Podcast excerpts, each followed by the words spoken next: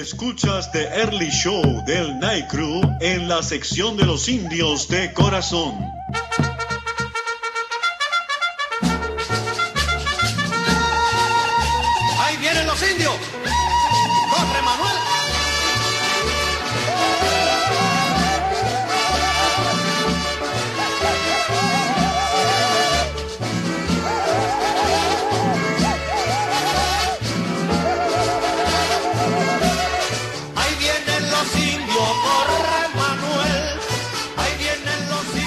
Buenas noches amigos fanáticos de los indios de Mayagüez y del béisbol profesional de Puerto Rico.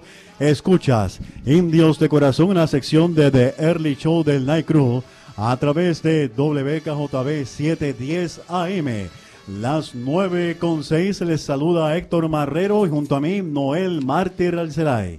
Y buenas noches, Héctor, a Cuco la parte técnica, a Julio, que está todavía por aquí, y a todos esos fanaticadas que siempre, lunes tras lunes, a las 9 de la noche, nos sigue a través de WKJB 710 AM en Indios de Corazón. Y happy birthday to you para Julio Víctor Ramírez, hijo, que siempre nos ha apoyado en nuestro programa. Así que, Julio Víctor, te deseamos lo mejor, siempre mucha salud y mucho éxito. Muchas felicidades a ustedes en su aniversario. Ya son dos años que los indios de corazón eh, están al aire de forma ininterrumpida aquí a través de WKJB 710.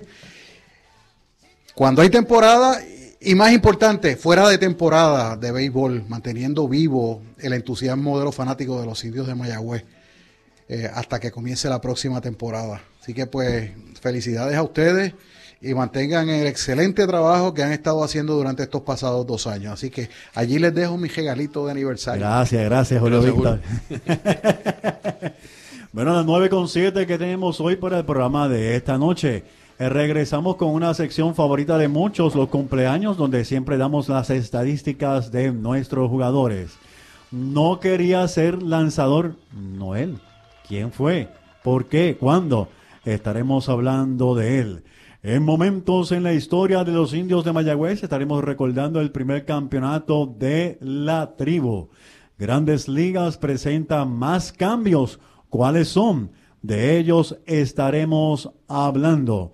José Guimel López estará posteando este programa tan pronto termine, así que búsquelo en nuestra página Indios de Corazón. Estaremos hablando con Héctor Ortiz, el presidente, el director del Museo Pancho Coimbre allá en Ponce. ¿Por qué? Porque el libro de los indios de Mayagüez ha sido nominado para un premio especial y además estaremos hablando con el autor del libro, Jorge Colón Delgado y mucho más. Las nueve con ocho.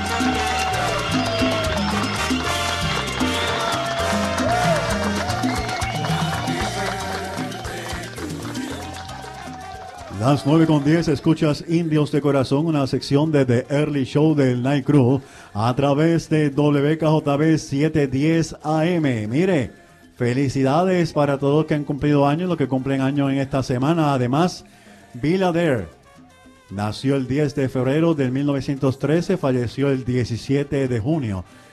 Y Bill Adair fue el dirigente de los indios en el 58-59 hasta el 61-62.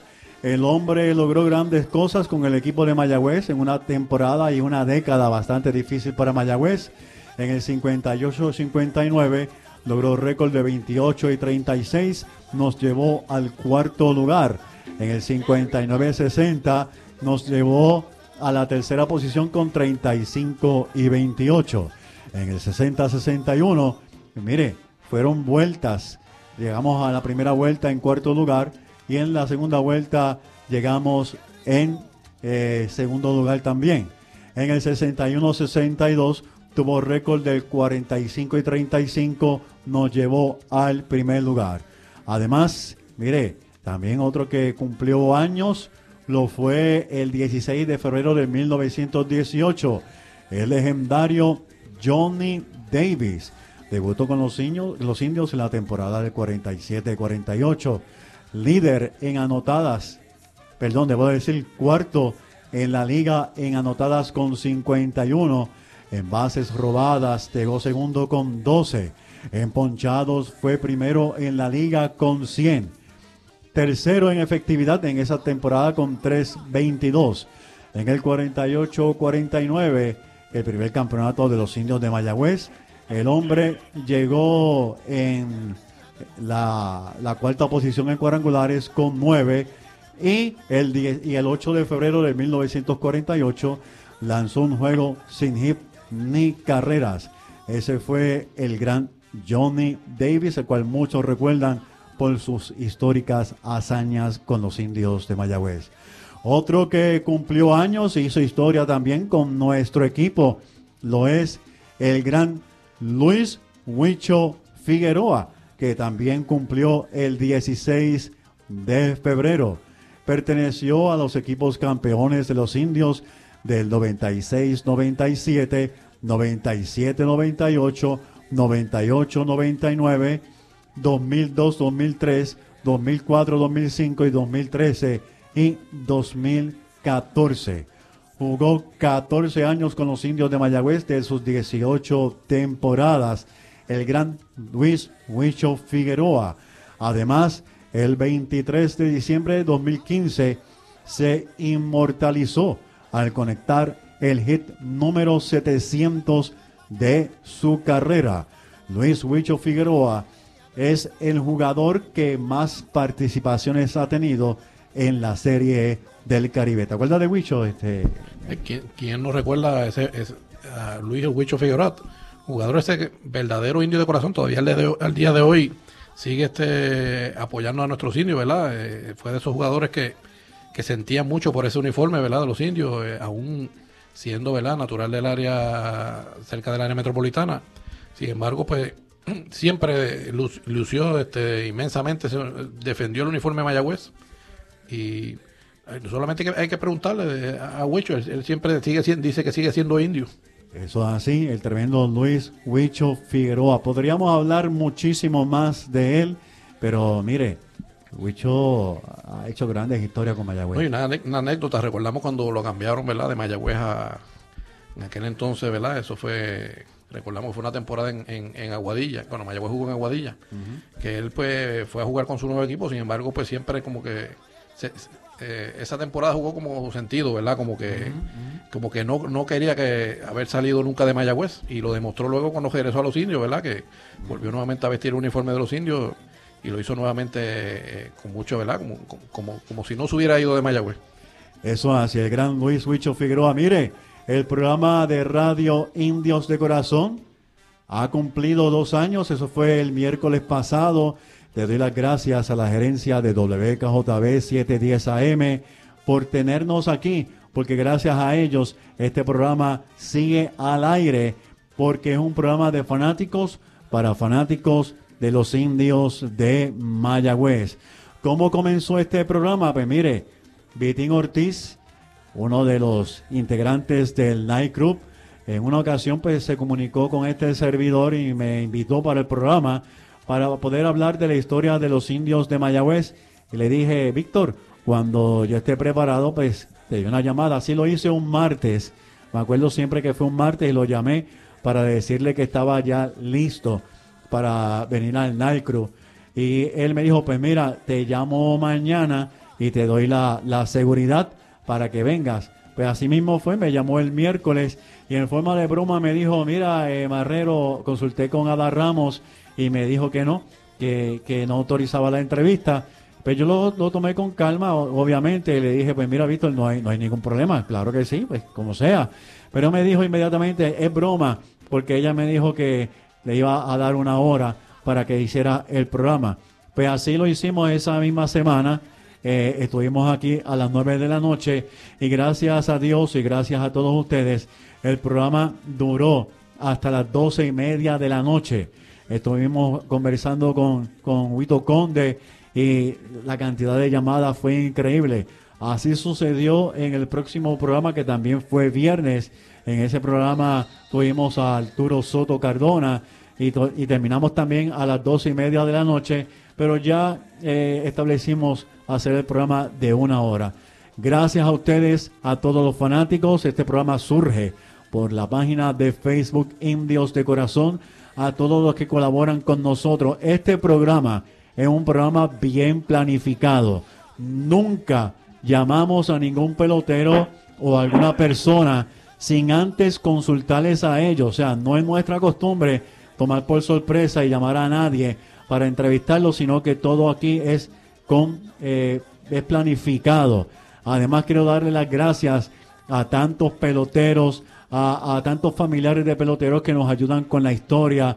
Muchos de ellos nos han suplido números de teléfonos de otros peloteros para que podamos conversar con ellos porque han entendido que nuestro trabajo, mantener la historia y las noticias actuales de los indios de Mayagüez, ha sido algo muy efectivo. Y les doy las gracias a Noel Martí Arcelay, que está aquí bregando con el celular, como siempre, enviando los mensajes, quien comenzó eh, un poco más tarde con nosotros en el programa, eh, Antonio Flores Galarza, que, quien era el, el presidente de los indios de Mayagüez cuando comenzó este programa, que inmediatamente nos dio las manos, nos ayudó a, a José Julio Feliciano, a todo el staff del equipo de los indios de Mayagüez, porque este programa es para el equipo y gracias al equipo y a tantos jugadores, a tantos fanáticos, a tantos colaboradores eh, que sigue hacia adelante. Así que estamos muy contentos, dos años aquí, gracias a la gerencia de WKJB 710 AM.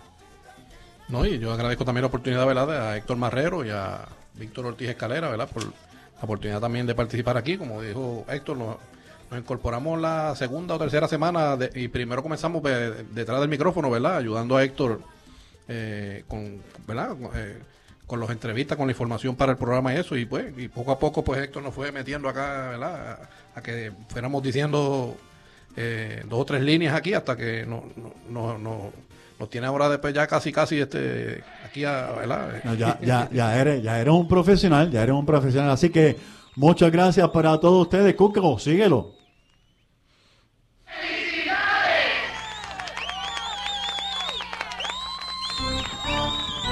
Noticias de los indios de Mayagüez.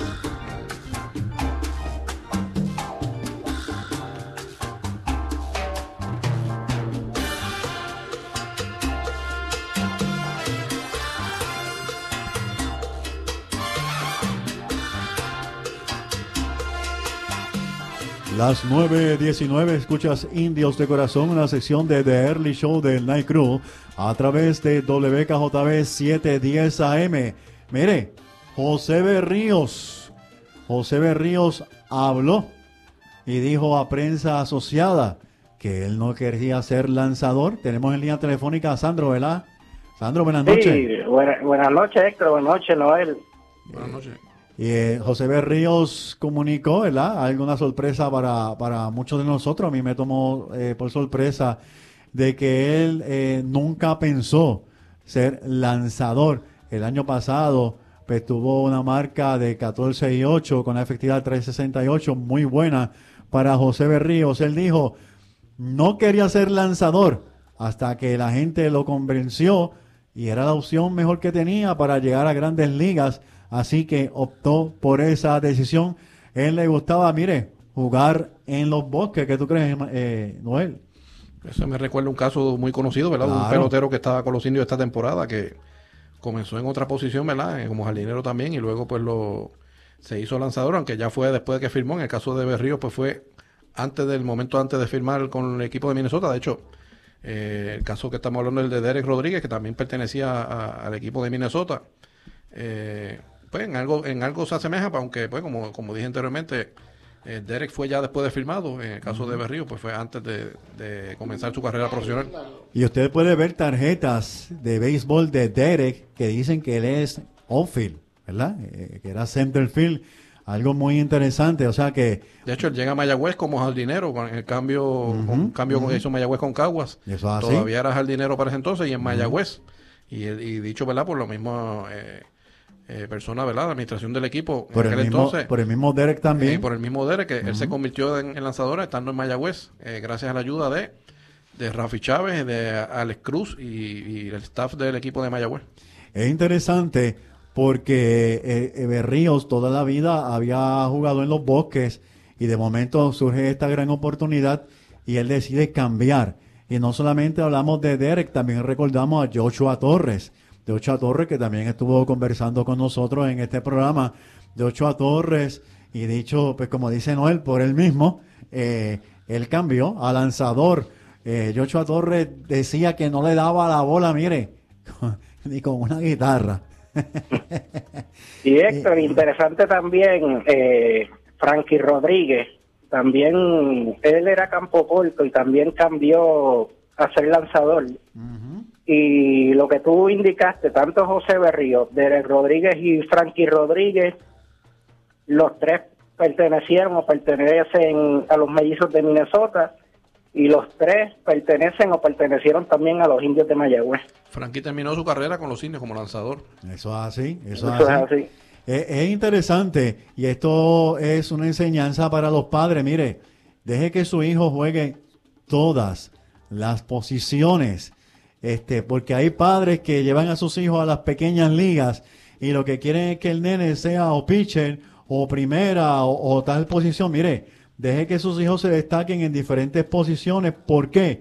Porque usted no sabe qué es lo que mañana podría pasar. Así que interesante el caso de José Berríos y de lo que ya, ya hemos mencionado. Y no solamente eso de José Orlando, José Orlando es solamente el tercer lanzador boricua en una temporada, él ponchado a, a 200 bateadores en una temporada. El primero fue Javier Vázquez, el segundo fue Jonathan Sánchez, que pertenece a Mayagüez, y el tercero es José Orlando Berrío. Eso es así. Y mira, hablando de las pequeñas ligas, el Río Cristal les invita a todos los niños entre las edades, escuche, 3 a 4, 5 a 6, 7 a 8, 9 a 10, 11 a 12 y 13 a 14 al torneo que va a empezar el 7 de marzo. Esto es en Río Cristal. Lleve a sus niños para que participe y se desarrolle. Miren, no solamente es escuela, también hay que darle diversión. No solamente eh, son los jueguitos del celular o los jueguitos de, de- de televisión.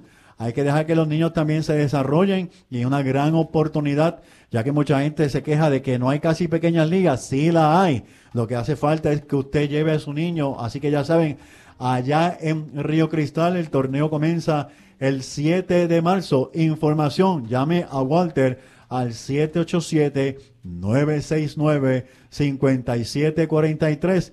Repito, Walter al 787-969-5743. Las pequeñas ligas de Río Cristal, tremenda oportunidad, Noel. No, pues, la oportunidad, ¿verdad? Todos esos eh, papás que tienen sus niños que están buscando pues, eh, jugar pues, la pe- las diferentes pequeñas ligas de Mayagüez. Yo sé que, que también aquí eh, tanto el municipio como el equipo de Mayagüez están auspiciando, ¿verdad? Este, y están eh, quieren eh, que re- revivir esos, esos años, ¿verdad? Donde había muchos muchos equipos de pequeñas ligas en, en el área de Mayagüez.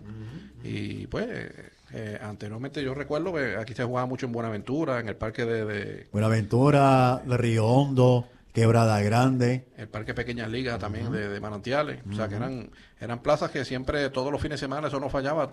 Uno veía siempre este muchos niños y jóvenes allí en, en acción, ¿verdad? En, eh, eso no fallaba, sábado, domingo, ver, ver esos parques llenos. Eso es así. Mire, seguimos hablando de todo un poco en un artículo de el compañero periodista Ángel Camacho. Grandes Ligas nuevamente. Está haciendo cambios y cambios y cambios.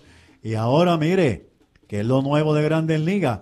Los lanzadores, ya sean abridores o relevistas, tienen que enfrentar al menos tres lanzadores o lanzar hasta que se acabe la entrada como única, con única, con la única excepción de que salga lesionado o por enfermedad.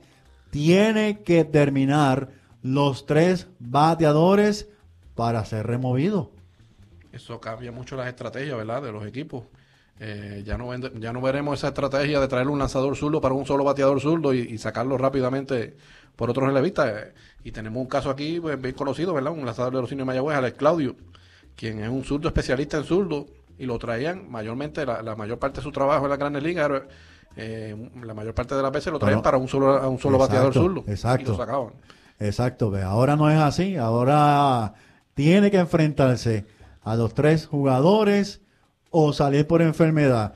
Y créame que el truquito de que me lastimé el brazo va a estar bien difícil porque Grandes Ligas es bien exigente y bien cuidadosa con, con estas cosas de los jugadores lastimados. ¿Qué te parece, Sandro?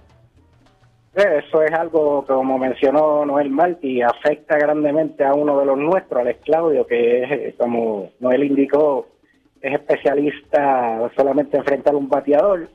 También desarticula la estrategia de los dirigentes. Así que vamos a ver cómo se da ese cambio. Y como dices tú, aunque Grandes Ligas es bien exigente con el truco ese de fingir lesiones, pero en un momento de presión no te asegura de que eso no vaya a ocurrir. Y las cosas han cambiado significativamente en el béisbol, por ejemplo, ya estamos viendo alineaciones en que el que antes podría ser el cuarto bate está como primer bate y están trayendo a jugadores de mucho poder entre los primeros bateadores, aunque sean jugadores eh, lentos. Y este y, esto lo estamos viendo eh, que comenzó en, grandes ligas. Este ha cambiado muchísimo el toque. Mire según las estadísticas y usted las puede buscar el toque el promedio de carreras que se anotan moviendo a un corredor es mínima. Son más hombres out o sea hombres fuera que jugadores que entran en carreras por el toque vamos acostumbrados al toque todo el mundo pide el toque ahora el toque casi no se está usando. No estoy diciendo que esté bien, simplemente estamos hablando, ¿verdad? Mi opinión es que yo soy tradicional. Ahora bien, también estamos viendo más a menudo, y yo sé, y dije, más a menudo, con tres hombres en base, cuando usted veía que tocaban. Con tres hombres en base, cuando usted veía que tocaban. Ahora estamos viendo que con tres hombres en base, ¿qué es lo que sucede? Generalmente si usted es un bateador de mucho poder, lo van a velar atrás, lo van a velar a la distancia, el cuadro se va a ir para atrás y ahora están utilizando el toque para traer carrera y ese sí ha sido bien efectivo. El béisbol moderno pues ha cambiado, ¿verdad? La, tecnología especialmente.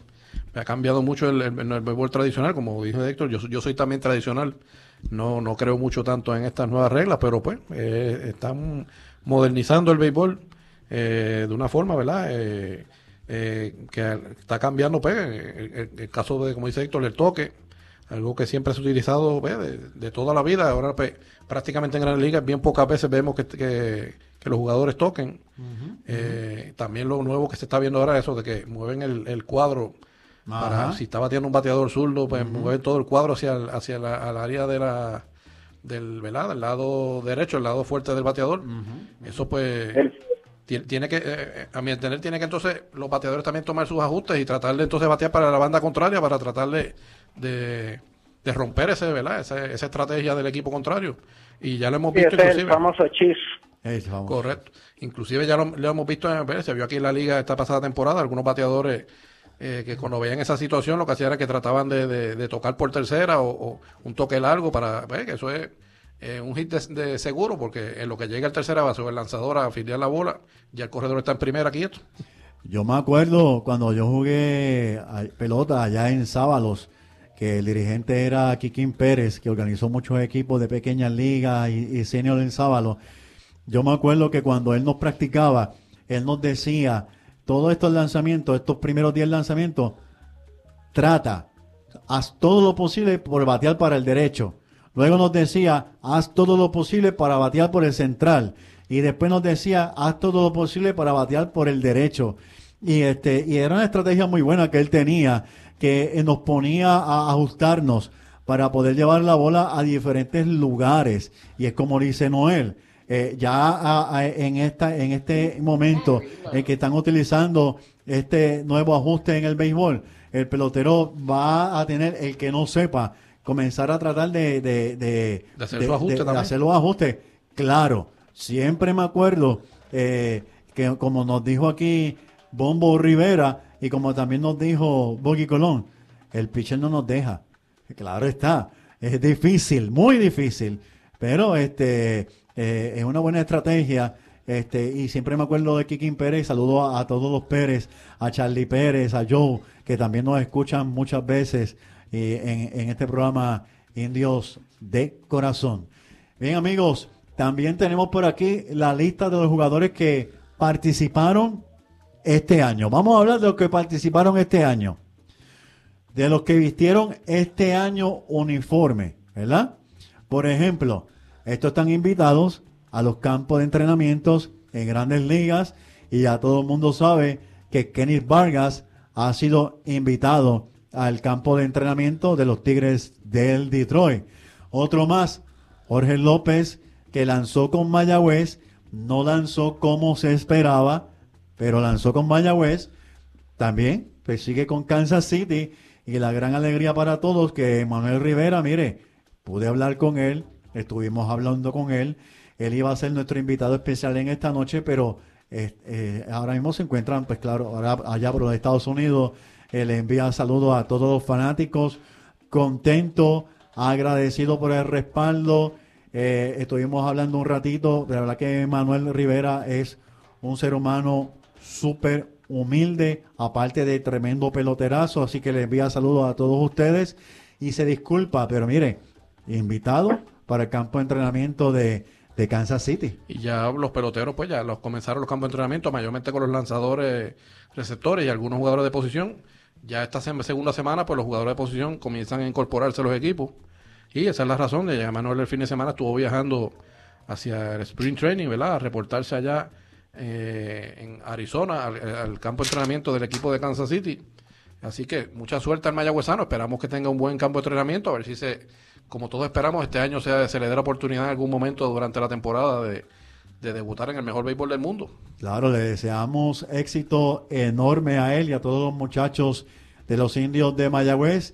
José Berrío, que hablamos hace un momento de él, pues ya sabemos que, que él es el lanzador principal de los gemelos de Minnesota y Eddie Rosario, cómo no hablar de él y de Bebo Pérez, que obviamente también, Bebo Pérez tuvo tremenda temporada el año pasado. Sí, debe ser eh, titular del equipo de Cleveland esta temporada también, eh, que comienza próximamente. Ya va con prácticamente con ese puesto asegurado. Eso es así. Sí, viene de su mejor temporada, tanto ofensivamente como defensivamente. No, increíble, una temporada y fue reconocido eh, eh, grandemente y esperamos que la salud le ayude grandemente a él. Y la historia de, de, de Bebo Pérez es interesante porque Bebo Pérez tuvo una parálisis facial y eso prácticamente le cerró un ojo y, y él tuvo que decir, mira, no veo y tuvo que ponerse en unos tratamientos. Por eso es que eh, hay personas que dicen, pero que veo como que se ve diferente, porque hay unas fotos de él en el pasado donde usted va a verlo con la cara un poco virada, pero él, ra- gracias a Dios, se recuperó grandemente y de todos los sentidos, tremenda temporada para el Bebo Pérez y también para Eddie Rosario y José Berríos, tremenda temporada para ellos. El machete, Regresa con los Astros. amigo, bien, bien, bien, bien, amigo, de Noel Martí Arcelay. Ah, Noel. Bien, amigo de Noel. Así que el machete, pues mire, todos saben que va a estar con los Astros de Houston. Wow. Que los Y allí los Astros hay dos peloteros, ¿verdad? Nunca han jugado con Mayagüez, que pertenecen, están en la reserva inactiva de los indios, que son George Springer y el lanzador Joshua James, ambos con raíces puertorriqueñas. Eh, También van a estar allí junto a, a- a Martín eh, con el equipo de los Astros en la Grandes Ligas. Y otro que también fue invitado fue Henry Ramos, que también estuvo conversando con nosotros una tremenda temporada. El factor X, ¿verdad, este Sandro? Eso es así, el factor es que con buenas probabilidades de, si no comienza con Texas, buenas probabilidades que durante la temporada pueda llegar al circo grande. Eso Esperamos que se, mantenga saludable y tenga una buena temporada en AAA y, y en algún, como, como dijo Sandro, en algún momento se le dé esa, también esa oportunidad. Eh, aún Henry es un, Henry es un joven veterano, o sea, que apenas pues, 28 años, todavía está en, en su pick. Eso O es sea así. que tiene, esperamos que este año se le dé la oportunidad también a, a- a Henry. Y Cristian- viniendo de su mejor temporada en Puerto Rico. Claro. Correcto. Cristian Colón, pues Cincinnati también lo está invitando. Jaxel Ríos, que lanzó con Mayagüez, eh, también está invitado por Pittsburgh. Y Derek Rodríguez, eh, sabemos que está con los gigantes de San Francisco. Y, de lo- y dos muchachos de los juveniles también eh, que fueron invitados, este el de San Diego, Luis Campuzano, el muchacho de, la- de madre lajeña, eh, padre dominicano, y el otro es eh, Joshua Palacio, el, so- el sobrino de Rey Palacio por el equipo de Toronto. Ambos van a estar también invitados en, eh, en, en el ro- lo- lo- los campos de entrenamiento de Grandes Ligas. Ambos pertenecen también a la reserva de los indios de Mayagüez. Y Claudio, también no olvidemos a Claudio, ya que este Claudio también está invitado para participar. Las 9.36, escuchas Indios de Corazón, una sección de The Early Show del Night Crew. Amigos fanáticos, han sido nominados varios libros, entre ellos algunos de béisbol. Y esto ha sido en Ponce, para hablarnos de estos libros que han sido nominados, incluyendo el libro de Jorge Colón Delgado, Indio de Mayagüez. Tenemos en línea telefónica a Héctor Ortiz. Buenas noches, Héctor. Sí, buenas noches, señor Marrero y sus compañeros ahí en la emisora. Gracias por la invitación. Gracias a ti, Héctor, por compartir con nosotros. Héctor Ortiz es el director del Museo de Béisbol Pancho Coimbre en Ponce. Eso es así, Héctor. Eso así, ya la orden. Eh, y hemos estado por allá, hemos compartido. Y si usted no ha ido al Museo eh, Pancho Coimbre, mire, saque un momentito y vaya allá, porque va a ver la historia del béisbol en Ponce y mucho más. Y mucho más. Héctor, eh, estos libros han sido nominados, ¿cuáles son? Sí, bueno, nosotros pues aquí en Ponce pues anualmente eh, celebramos lo, o llevamos a cabo los premios deportivos ponceños. Y pues todos los premios son basados en atletas o equipos que sean verdad de la ciudad de Ponce, ya sean nacidos o desarrollados ¿verdad? en la ciudad de Ponce, pero eh, incluimos entre las nominaciones literatura deportiva del año en apoyo ¿verdad? a todos estos historiadores, escritores, investigadores deportivos que pues sabemos lo mucho que trabajan, muchas veces sin ningún tipo de beneficio económico, más por, por el amor al deporte. Eh, y pues creamos este premio porque pues, le damos un poquito de ayuda a que el público conozca de su trabajo, de sus obras, eh, ya que esos libros pues prácticamente ellos lo, lo son años preparándolos. Y pues nominamos, creo que son alrededor de nueve, diez libros o tres, diez publicaciones entre ellos. Eh, voy a estar un poquito el teléfono para poder verlo. Tenemos eh, el libro de Orlando Cepeda, Eh, eh, Héctor, te- como que se fue un poquito, como que se fue un del profesor Luis Rivera Ajá, Toledo. ajá. Eh, ¿Me escucharon esa? Ahora sí, escuché más Sí. que el nombre del autor. Sí, el, el, está el libro de Orlando Cepeda, Ajá. El niño de la estatua, que, que el autor es el señor profesor Luis Rivera Toledo. Ujú. Eh, el béisbol romántico, es- escrito, escrito por el señor Ricardo Rodríguez Julia, que también habla de nuestro. Tenemos el de Roberto Clemente, que fue escrito por el señor Jorge Fidel López. Ajá. Tenemos el de y el, y el gran libro ¿verdad? De, de los indios de Mayagüez que fue escrito por el señor Jorge Colón Delgado eh, que son los libros de béisbol. También está el de el de boxeo la historia del boxeo 90 años del boxeo profesional de Puerto Rico. También está el libro del Comité Olímpico que habla ¿verdad? de la historia del Comité Olímpico de Puerto Rico. Entre otros libros hay un libro también de la historia del deporte de Santa Isabel que incluye también varios jugadores de béisbol, tanto de profesional como como de béisbol aficionado, entre ellos ha venido Santiago, Bienvenido Rodríguez, entre otros jugadores. Y si no me equivoco, el de Raúl Ramos, el de Pancho. Ah, sí, perdóname, y el, que debo recordarme más todavía, el de Francisco Pancho Coimbre, que también pues fue escrito, pasa que ese fue el primero del 2019 que se que se. ¿verdad? que se presentó en el museo, que se presentó durante los premios Que estuvimos por Pancho allá. Coimbre, sí. estuvieron acá con nosotros, gracias ese día que transmitieron en vivo. Eh, todos, todos grandes libros. Eh, y pues sabemos el trabajo de estos muchachos, investigar, conseguir fotos y todo. Y que el público votó. Eh, estaremos develando. Los, resultados, cuál va a ser la publicación del año deportiva por uno de los premios de Ponce. Aunque yo le explico a todos los padres que me llaman, a todos los premios, que la idea de los premios no es escoger un ganador, porque eh, la idea es dar a conocer el trabajo de estos atletas y en este caso los autores. Y no importa quién gane, no significa que los demás libros no, no sean importantes, no sean buenos. Es darlos a conocer. Eso es así. Eso es así. Y, y, te digo algo, que hacer un libro no es fácil, tú lo sabes, tú lo sabes, eh, no es fácil.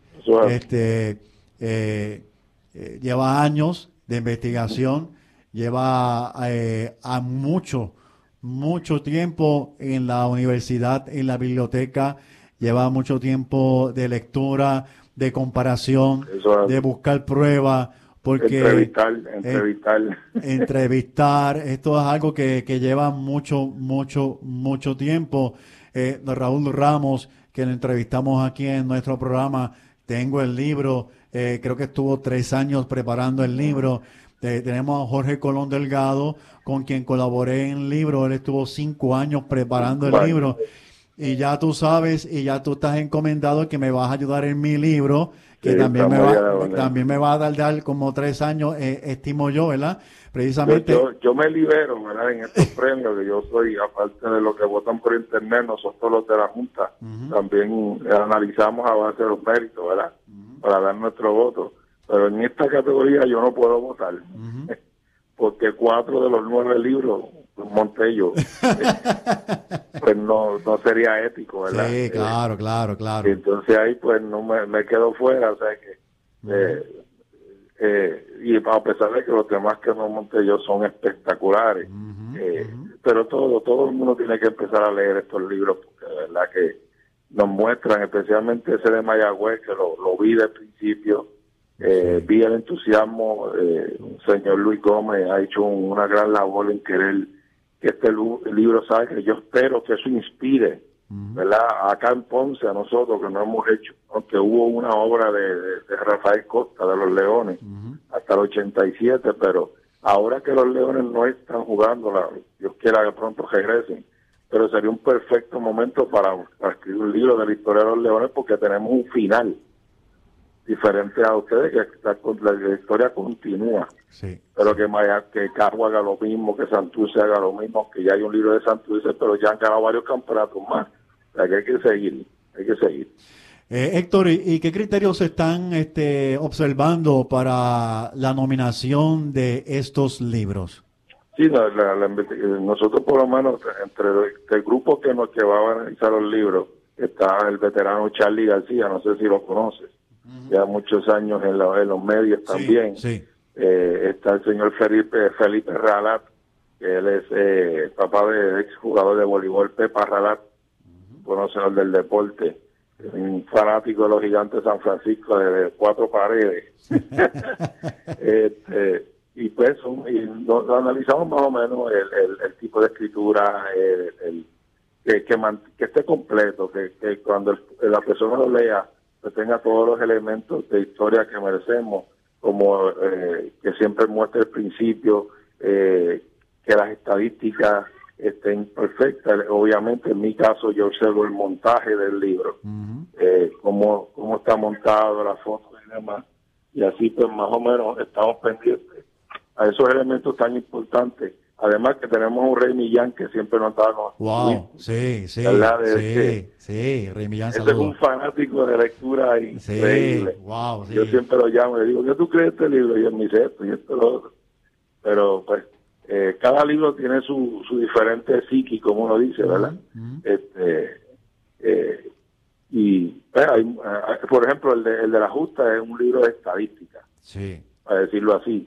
El libro de Clemente escribió Jorge Fidel López está precioso, pero es más que nada fotos de documentos. O sea que cuando hablamos de escritura, de un libro escrito, pues ya los libros como el de los indios Mayagüez, que el que lo lea yo no yo digo que eso no es un libro, es una enciclopedia. Eso es una enciclopedia y yo me imagino que cuando comenzaron a, a, a nominar estos libros y decidieron, eh, o sea, cuando decidieron leer estos libros para nominarlos, son 447 páginas. O sea No, que... hay otro, el libro de Marvin Fonseca, la historia del boxeo, de 600 páginas. Wow, wow, imagínate.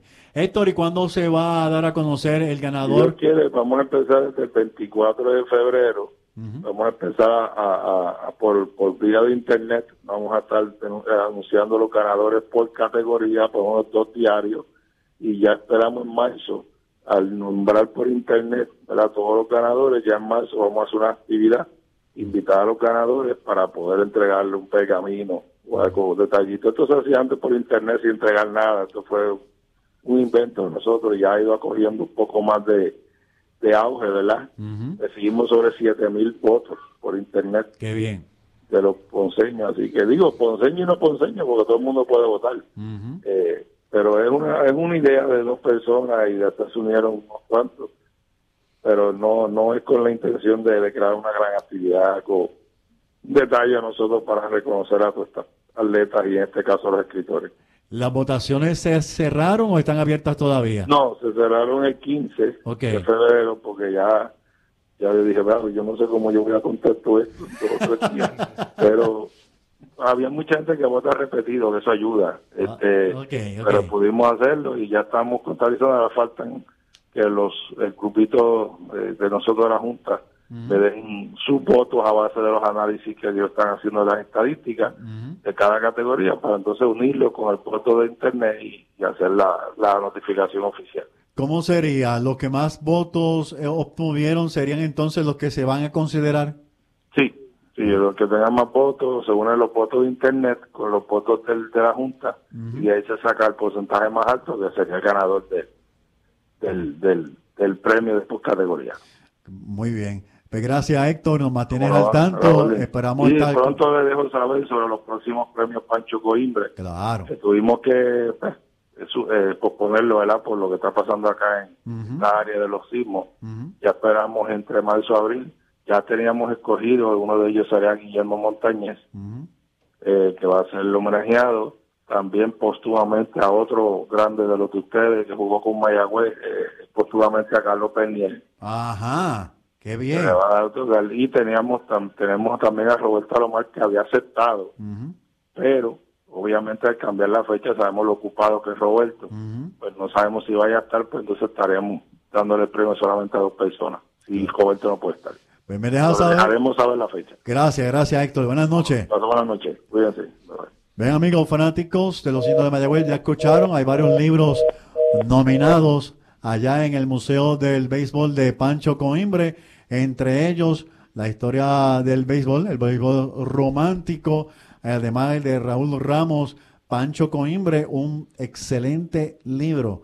Eh, a mí me gustó mucho este libro de, de Raúl Ramos, que es un libro fácil de leer y por lo menos yo, cuando leo un libro, eh, eh, si el libro no me lleva a la imaginación, si no logra, no logra que yo haga una película en mi mente de lo que estoy leyendo, pues como que el libro no me captura. Y el libro de Jorge Colón Delgado, Indio de Mayagüez, que mire, un libro histórico, el libro que se esperó durante muchos años, que estuvimos anunciando.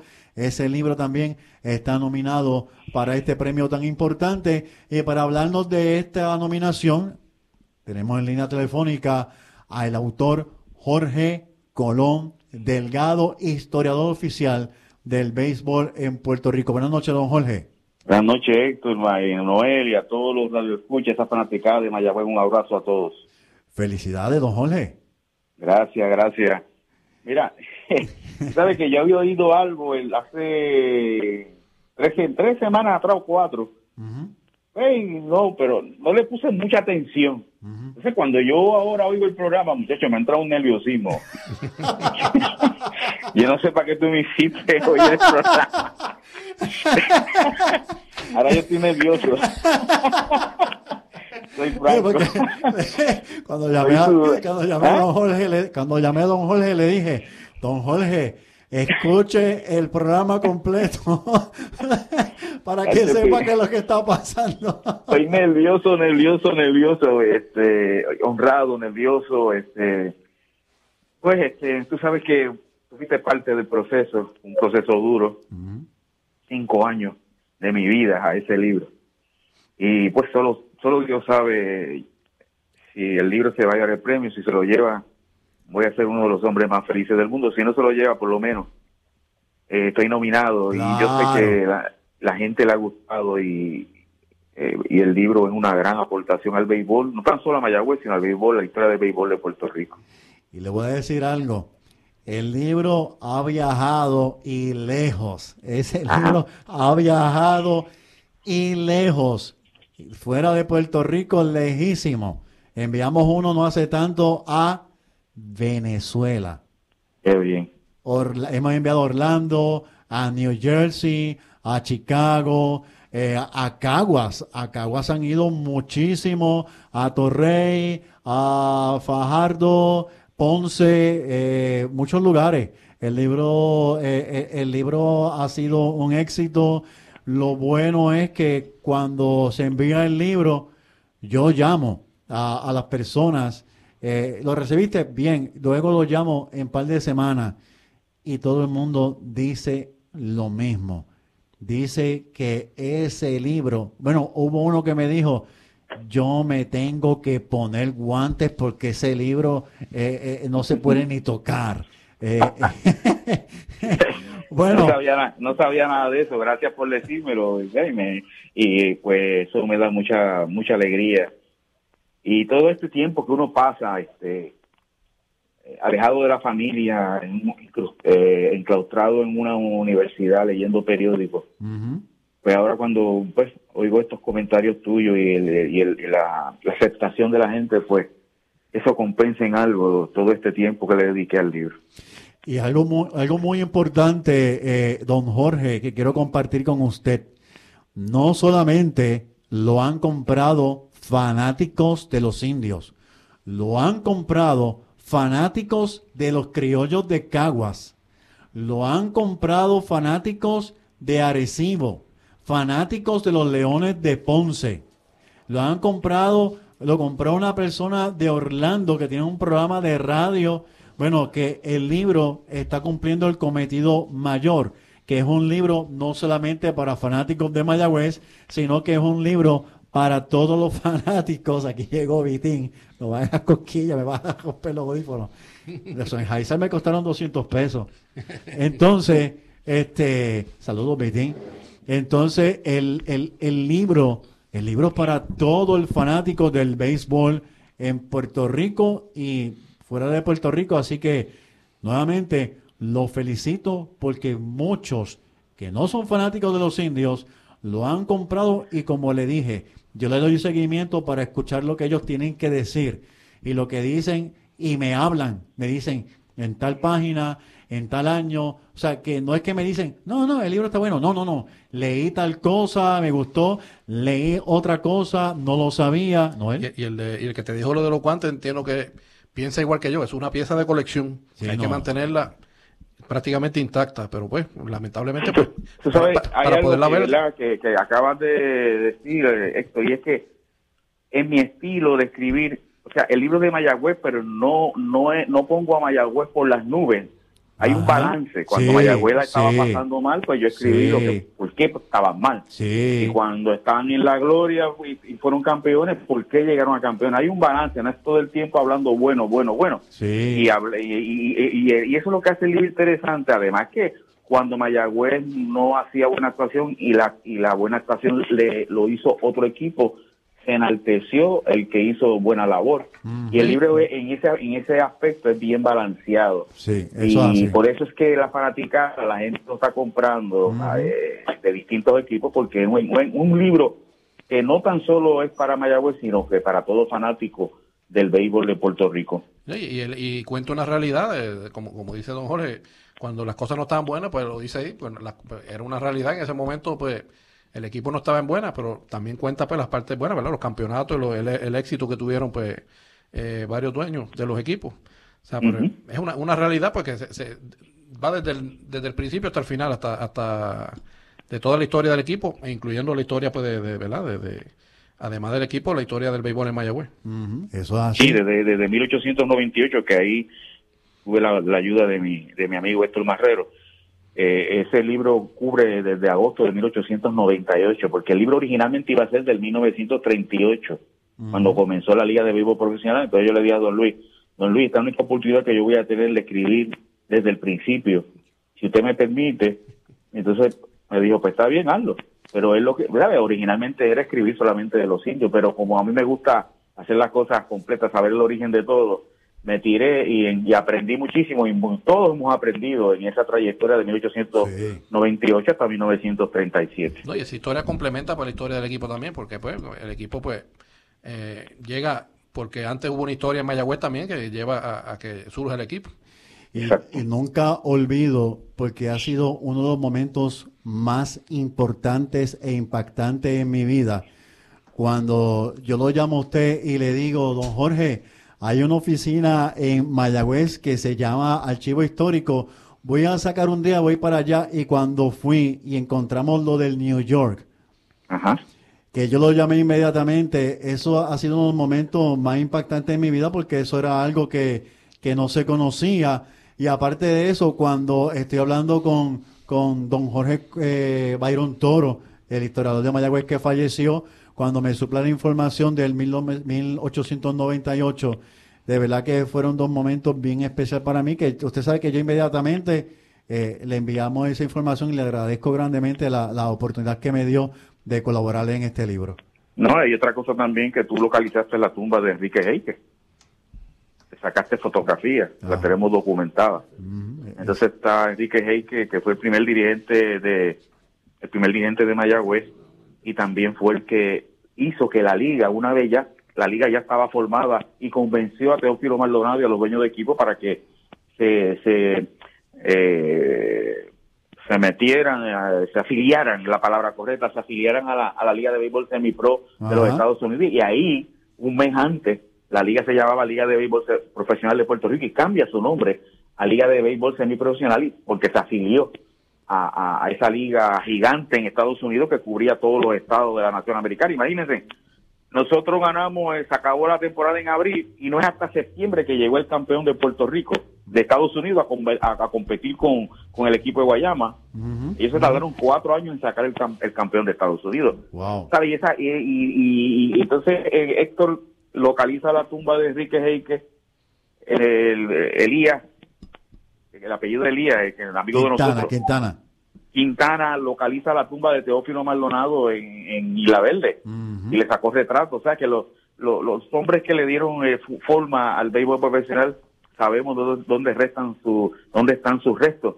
todo, esto, todo este todo esto el libro ha traído tantas cosas bonitas, eh, eh, amistad, hermandad, apoyo, que es como debe de, debe de ser, y el apoyo que me dio Héctor, Elías, Héctor Ortiz, que es tremendo, eh, Tomás Bosque fue otro que me apoyó muchísimo, y si, está oyendo, estoy seguro que sí, un abrazo para Tomás, y Rey Millán, y, Tamara Yantín, son, este libro son varias personas las que ayudaron, y yo siempre, siempre que puedo los nombro a todos, porque si, si faltara uno de ellos, no hubiese quedado tan bueno. Así que a todos ustedes que me están escuchando y que me ayudaron, siempre estaré eternamente, siempre agradecido a todos. Buenas noches, don Jorge. Eh, Alejandro Mercado. ¿Cómo está? Bien, gracias a Dios. Quería felicitarlo porque tengo que decirle, usted es uno de los mejores historiadores que ha habido en Puerto Rico y es uno de los que me ha ayudado a mí también grandemente a escribir en mi página y a saber más de béisbol. Gracias, gracias. Siempre tu orden y, y, uno está en la vida, si uno puede ayudar, debe de ayudar. Y de la misma forma que te ayudo a ti, eh, voy a ayudar a, Héctor en su libro y todo aquel que se me acerque. Eh, porque ¿de, ¿de qué vale que yo tenga tanta información en mi casa y que nadie pueda leerla? Porque yo no la puedo compartir con nadie. La, la misión es seguir como tú que eres joven, buscar muchachos jóvenes que se interesen en la historia para ayudarlos, estimularlos, para que, nadie es eterno. Y uno dice, bueno, está fulano, mengano, sultano, me puedo ir en paz porque ellos van a seguir. Eso, eso hace, y que se ha despertado eh, un gran movimiento eh, en personas que, que ya están escribiendo en las redes sociales muchos momentos históricos de, de diferentes equipos, este, no solamente de Mayagüez, y esto dice que lo que se comenzó pues, está rindiendo grandes frutos. Ahora mismo, este, ya son varios los que escriben de Mayagüez, algo que fue el propósito primordial de nosotros, porque nadie estaba escribiendo de Mayagüez. Comenzamos en la página, seguimos en el programa de radio, y este, y eso es bueno, eso, eso es algo, algo muy bueno. Don Jorge, Béisbol 101 sigue creciendo. Hábleme de ello. Avi María, eh, el, el jueves pasado recibí un, correo electrónico del vicepresidente de Educación y Comunicaciones del Salón de la Fama del Béisbol en Cooperstown, autorizándome a enlazar los jugadores que, que vieron acción en Puerto Rico que están en el Salón de la Fama. O sea, eh, puedo eh, enlazar el link, el enlace de la biografía que tienen ellos en el Salón de la Fama, que esté acá en el perfil de, del pelotero en Béisbol 101 y eso le da un, enriquecimiento tremendo porque ahora la persona, las personas tienen todo. Lo que hizo en Puerto Rico, lo que hizo en las ligas negras, si jugó en las ligas negras, lo que hizo en grandes ligas y lo que y su biografía, si está en el Salón de la Fama, la biografía suya en el Salón de la Fama. Y yo estoy bien contento porque esto eleva esto eleva la página a otro nivel. Y, ya tenemos 126 perfiles y, y, esta semana continúo con todos los, perfiles que tengo que son tantos verdad y estoy bien contento, bien contento por, por ese logro, eh, porque ellos se metieron a la página e investigaron, no es que no es que aprobaron así porque sí, esa gente son bien meticulosas. Claro, claro. ellos, tuvieron que, les tuvo que gustar lo que vieron. Así que estoy bien contento eh, y gracias, gracias a todos ustedes, porque pues estamos recibiendo cerca de mil visitas diarias. Wow. O sea que este, este mes vamos, vamos vamos a estar cerca de las 30 mil visitas. Siguen creciendo. Y eso, es, mucho porque eso, eh, eh, eso para una página de historia es una, una gran cantidad y nosotros empezamos con, con 3 mil mensuales. Eso es así. y eso y es una tremenda herramienta de trabajo para los que escriben de béisbol, para los fanáticos y es un tremendo proyecto de usted, eh, don Jorge. Es una herramienta para los periodistas, es una herramienta para los maestros de historia en las escuelas, es una, una herramienta una herramienta para, para los fanáticos. Ya no hay ninguna excusa para no saber quién fue Carlos Bernier que hizo en Puerto Rico. Ninguna excusa que hizo Canena, Gaucho Davis, porque eso está ahí en esa página. Lo único que tiene que hacer es baseball101.com, va a índice de jugadores y ahí están los jugadores. Desde cualquier parte del mundo, 24 horas. Así que por e, esa es la importancia de, la página, porque tú sabes que todo, eh, todos los récords estaban como como medio escondido en libros y el que no tenía el libro pues no, no sabía nada. Ahora eso está para todo el mundo. Estás escuchando Hitos de Corazón a través de WKJB 710 AM. Son las 10 con 3. Estamos tomándole unos minutitos al, al Night Crew. Eh, y estamos conversando en estos momentos con el historiador de Puerto Rico, Jorge Colón Delgado, quien ha escrito el libro Indios de Mayagüez, una enciclopedia de 447 páginas, 8 por 10. Y mire, si se le cae en un dedo el libro, olvídese de eso. es un Pero eso, ¿cuánto mide? Mide, mide una pulgada y cuarto. El libro mide en, en páginas. Si le va a sumar la carpeta, la carpeta que es dura, mire, está casi en una pulgada y media. Así que es un tremendo libro y eh, no debe faltar en, su biblioteca. Don Jorge, ¿qué nuevos proyectos tiene por ahí cerca? Porque cuando lo llamé estaba escondido en la biblioteca. Sí, eh, estoy trabajando en los en los ganados y perdidos de todos los dirigentes del béisbol de Puerto Rico desde el 38. Ya tengo los de Mayagüez porque están en el libro. Eh, ya terminé de la serie final, que ya los presenté para la serie final. Ahora estoy bregando con la serie regular. Espero para la temporada, en noviembre, tener por lo menos los primeros 10, porque nadie sabe quién es el dirigente que más victorias tiene en Puerto Rico. y, yo espero ya para eh, eh, octubre, noviembre, tener los primeros 10 dirigentes. También estoy trabajando en el reglamento del Salón de la Fama del Béisbol Profesional que se revive este año por fin, luego de una ausencia desde 1994. y ese es otro gran proyecto que tenemos. Yo también rescaté en la Serie del Caribe la exaltación que estuve con Armando Río, Julio Varela. las, las, tarjas de Buster Clarkson y Bob Sherman, porque los familiares no vinieron. Y, y, el, y el, el, plan mío es llevar esas tarjas al Museo de las Ligas Negras en Kansas City. Wow, wow. Para que estén allí, bueno, no hay mejor sitio que eso. Y esas son, las, esas son las tres cosas por el momento que hay, porque sigue, siguen, siguen surgiendo. Ah, y otra cosa también que tengo, y ya está casi, casi a punto de el ori ¿dónde se jugó el primer juego de béisbol en Puerto Rico?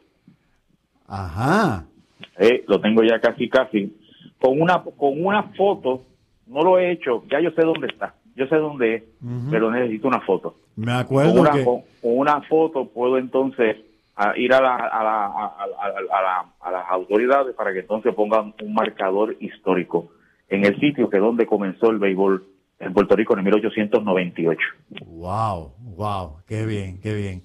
Don Jorge, le agradecemos grandemente esta oportunidad de conversar con usted. Siempre es un honor, siempre nos sentimos honrados de poder compartir con usted, eh, poder este eh, ser esponja, porque yo soy esponja, usted, eh, yo absuelvo todo lo que usted eh, eh no, no, nos lleva, nos ilustra, nos enseña. Muy agradecido siempre. ¿Algo más que quiera añadir, don Jorge? no, una, mira, lo último es que ayer en las redes salió que presenté mi primer cortometraje, La historia de los hipódromos en Puerto Rico. La presentación fue en el hipódromo Camarero. Pude incluir los 17 hipódromos que ha tenido Puerto Rico en, en 10 minutos de documental. Y yo quisiera hacer eso mismo, por un poquito más, media hora, de la historia del béisbol, por lo menos desde 1800, 1898 hasta 1937 y después hacer otro documental del 38 en adelante. Pero eh, me estoy enfocando, y no creo que escriba de nuevo otro libro por el momento, porque quiero hacer eh, un cortometraje de la historia del béisbol. Wow, wow, sería fantástico, sería fantástico. Pues muchas gracias a don Jorge. Gracias, a ti, gracias a ti. Bien, amigos fanáticos de Indios de Corazón, ese era Jorge Colón Delgado, autor del libro Indios de Mayagüez y muchos más. El libro ha sido nominado. Y me traen por aquí una muy grata sorpresa. Don Luis me ha traído algo aquí que lo adoro grandemente, y es que la señora Nora, la viuda de, del señor Alonso de la antigua mueblería Alonso, me ha enviado unos bates. Y le agradezco mucho este obsequio que me ha enviado. Los voy a guardar. Los voy a guardar así con el mismo cariño que usted me lo ha enviado. Eh, una, una, grata sorpresa. Así que, eh, doña Nora, muchas gracias por este gran obsequio. Y Víctor está por aquí, está calladito, dice que no quiere hablar, lo invitamos para que viniera temprano para hablar del programa, pero está aquí y lo vamos a obligar por lo menos a, a, hablar en las próximas hora y media que queda. Buenas noches Héctor, buenas noches Noel y muchas felicidades a Noel en su semana. Ya que tú no se lo dijiste. Claro que sí. Mira Noel, mira Noel que no. Ya se explotó. Sí, mucha felicidad a todos los amigos de eh, que elaboran en la Policía de Puerto Rico. Están celebrando su semana que comenzó ayer. Así que nada, ¿qué puedo decir? Felicitarte porque ya son dos años que llevas con este proyecto y pues eh, hay que seguir por ahí para abajo hasta que hasta que Dios quiera. Hasta que Dios quiera, gracias a ti. Que Dios y, y, que se pueda seguir dando el espacio. Gracias a ti y gracias por aquel día en el parque porque por poco me atropellas con la guagua, por querer hablar conmigo, eh, para invitarme al Nightcrow. De verdad te agradezco mucho el susto y aquí estamos. Sí, nada, esperamos. Quisiéramos, ¿verdad? Que ya que tú tuviste esta iniciativa eh, de, de tener un programa de, de los indios específicamente en la temporada muerta y obviamente en la temporada cuando se juega. Que pudieras hablar con los colegas de los otros equipos que hagan lo mismo, que te imiten, porque realmente sería algo bien bueno, porque no solamente en Mayagüez se está dejando eh, sentir eh, a la fanaticada de los indios en un programa semanal que lleva a cargo eh, llevar la información de los peloteros aún en las ligas eh, que juegan, que se desempeñan, y eso mismo deben hacer los demás equipos para que se mantenga viva, viva eh, esa tradición y que cuando empiece el torneo todo el mundo esté al tanto de lo que está pasando. Claro, todo el mundo sabe quién es, por qué es, qué hizo, qué no hizo. Y mire, este, gracias, tengo que darle las gracias enormemente nuevamente. Primero a don Antonio Flores Galarza, que hoy es el presidente de la liga, que fue el primer presidente de los indios de Mayagüez cuando comenzó el programa, y a don José Julio Feliciano, porque ellos pues nos suplen la información, también nos ayudan en todo esto, y obviamente es una ayuda mutua, porque el propósito es ese, como Vitín dijo, mantener el día a los fanáticos aún fuera de temporada. Así que Gracias a ti grandemente, Vitín. Cuco, vamos para los momentos y luego de eso nos despedimos. Momentos en la historia.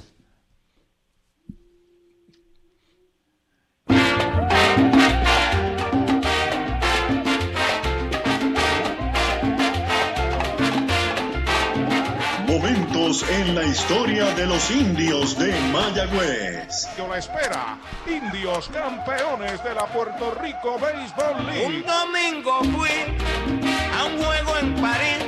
Se abraza, otros miles se han tirado al terreno de juego.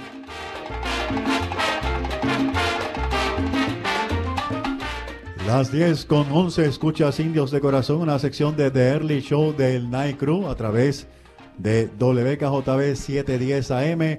Noel Mártir Alcelay, Víctor Ortiz, que está con nosotros. Continuamos aquí con unos par de minutos de El Night Crew oficialmente. Y vamos a hablar de momento en la historia de los indios de Mayagüez. Y es que un día como el pasado domingo 16 de febrero pero en el 1949 los indios de Mayagüez celebraron su último partido allá en la Liga de París. ¿Por qué? Porque ya en la nueva temporada de ese mismo año, 1949, se iba a inaugurar el Parque Isidoro García, el moderno. Parque Isidoro García en el barrio Sábalos en el barrio Interesante que ayer, pues precisamente fue domingo y se cumplió, eh, ¿verdad? Ese aniversario de su último hoy. Y como vemos también que la liga en aquel entonces, todavía en el mes de febrero estaban jugando, ¿verdad? Este, contrario a, la actualidad, cuando ya a mitad de enero ya tiene que estar eh, prácticamente la, serie final ya en su apogeo, después terminar, ya que viene la serie Caribe. La liga en aquel entonces se jugaban ocasiones comenzando desde temprano en octubre y terminaba pues tarde en febrero eh, o inclusive hasta hemos visto años que hasta, hasta principios de marzo todavía estaban jugando.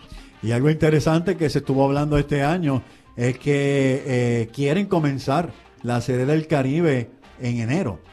Así que si eso se da, si se aprueba definitivamente, los torneos van a tener que comenzar mucho más temprano. Así que no le extrañe que arranquemos en octubre. Y ya por lo menos las ligas, tanto la dominicana como la de México, pues están comenzando en octubre, claro que están, jugando más juegos también, ¿verdad? Eh, están jugando sobre aproximadamente 50 o más juegos.